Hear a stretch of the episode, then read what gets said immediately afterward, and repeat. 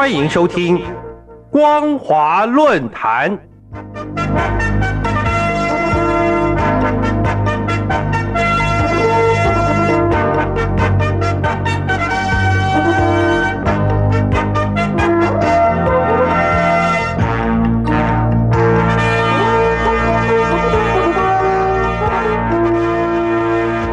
听众朋友您好，欢迎收听光华论坛，我是黄轩。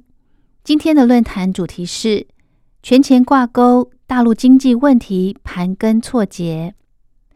节目一开始，先请问大家，二点四兆人民币是什么概念呢？根据中共国务院公布，二零二三年国防预算是一点五五兆人民币，但在中国大陆，单是房地产商。恒大集团倒闭积欠的债务就高达二点四兆人民币。是什么样的体制让一家民间企业积累如此高的债务呢？是谁让这样的产业怪物壮大到不能倒呢？而今又是谁让这样的企业怪物倒了呢？这么大一笔烂账，谁来收拾呢？根据日前香港证券交易所的公告，中国恒大董事会主席许家印因涉嫌违法犯罪，已经被依法采取强制措施。同时，恒大集团也在港交所宣布全面暂停交易。恒大二点四兆人民币的债务，除了负债，还有高利率的美元债，甚至是高利贷的理财产品。从中央到地方。债务多到根本理不清。问题是，二点四兆人民币的债务都是找谁借的呢？而这些钱都花在什么地方呢？这当中的贵人是谁？谁批准的？恒大是中国大陆唯一的财政烂摊吗？一九九六年，许家印创立恒大。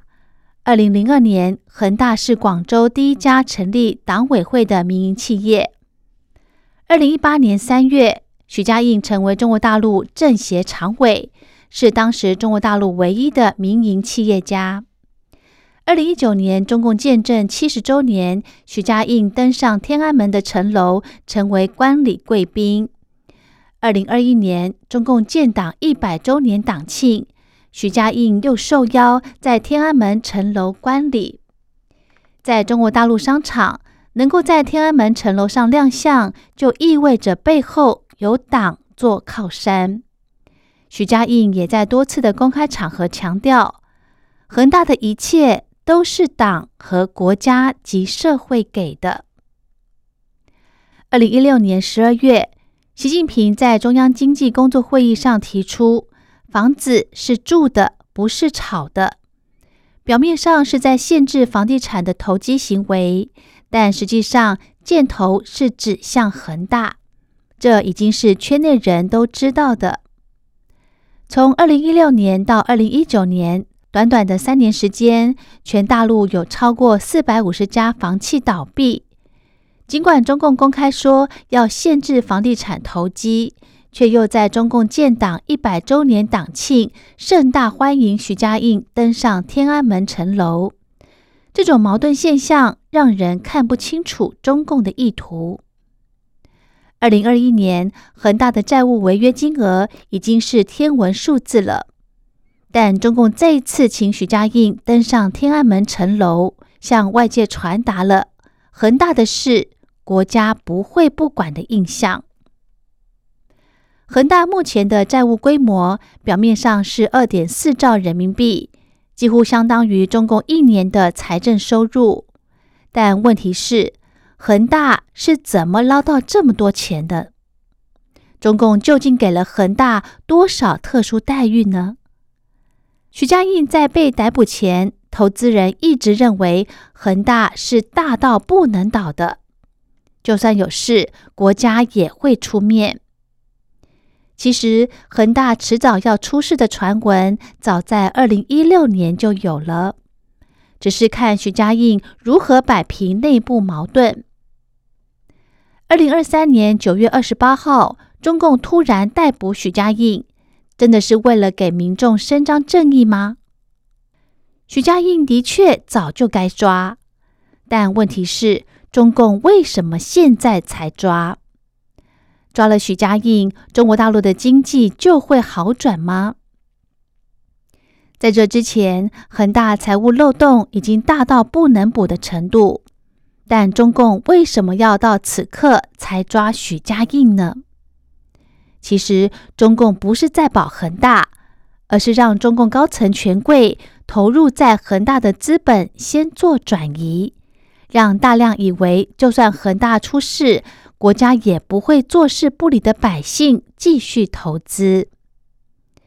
根据大陆网民表示，恒大的债权人到广东讨债，还没到恒大总部就被当地的公安给抓起来了。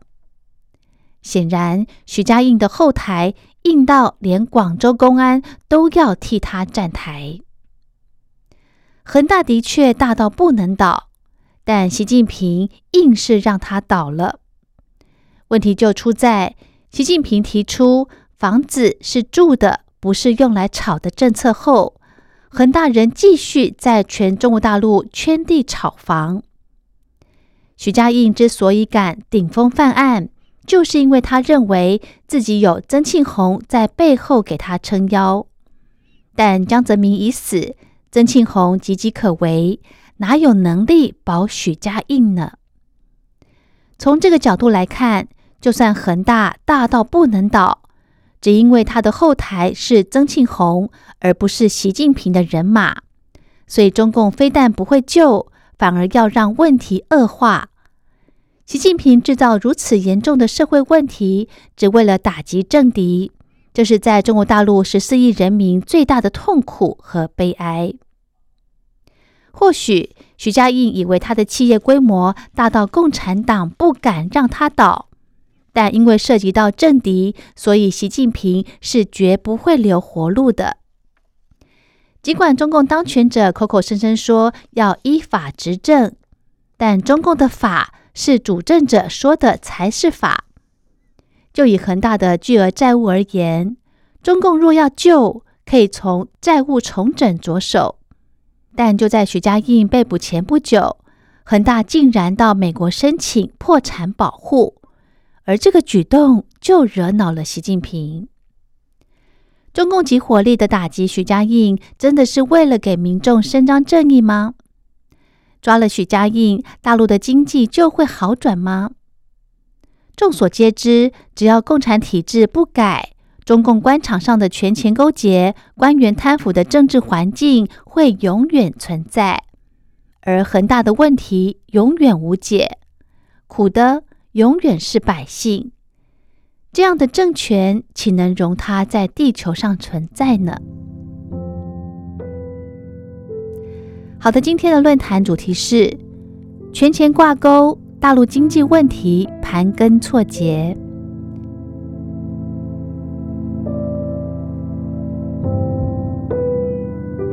我是黄轩，感谢您的收听，我们下次再会。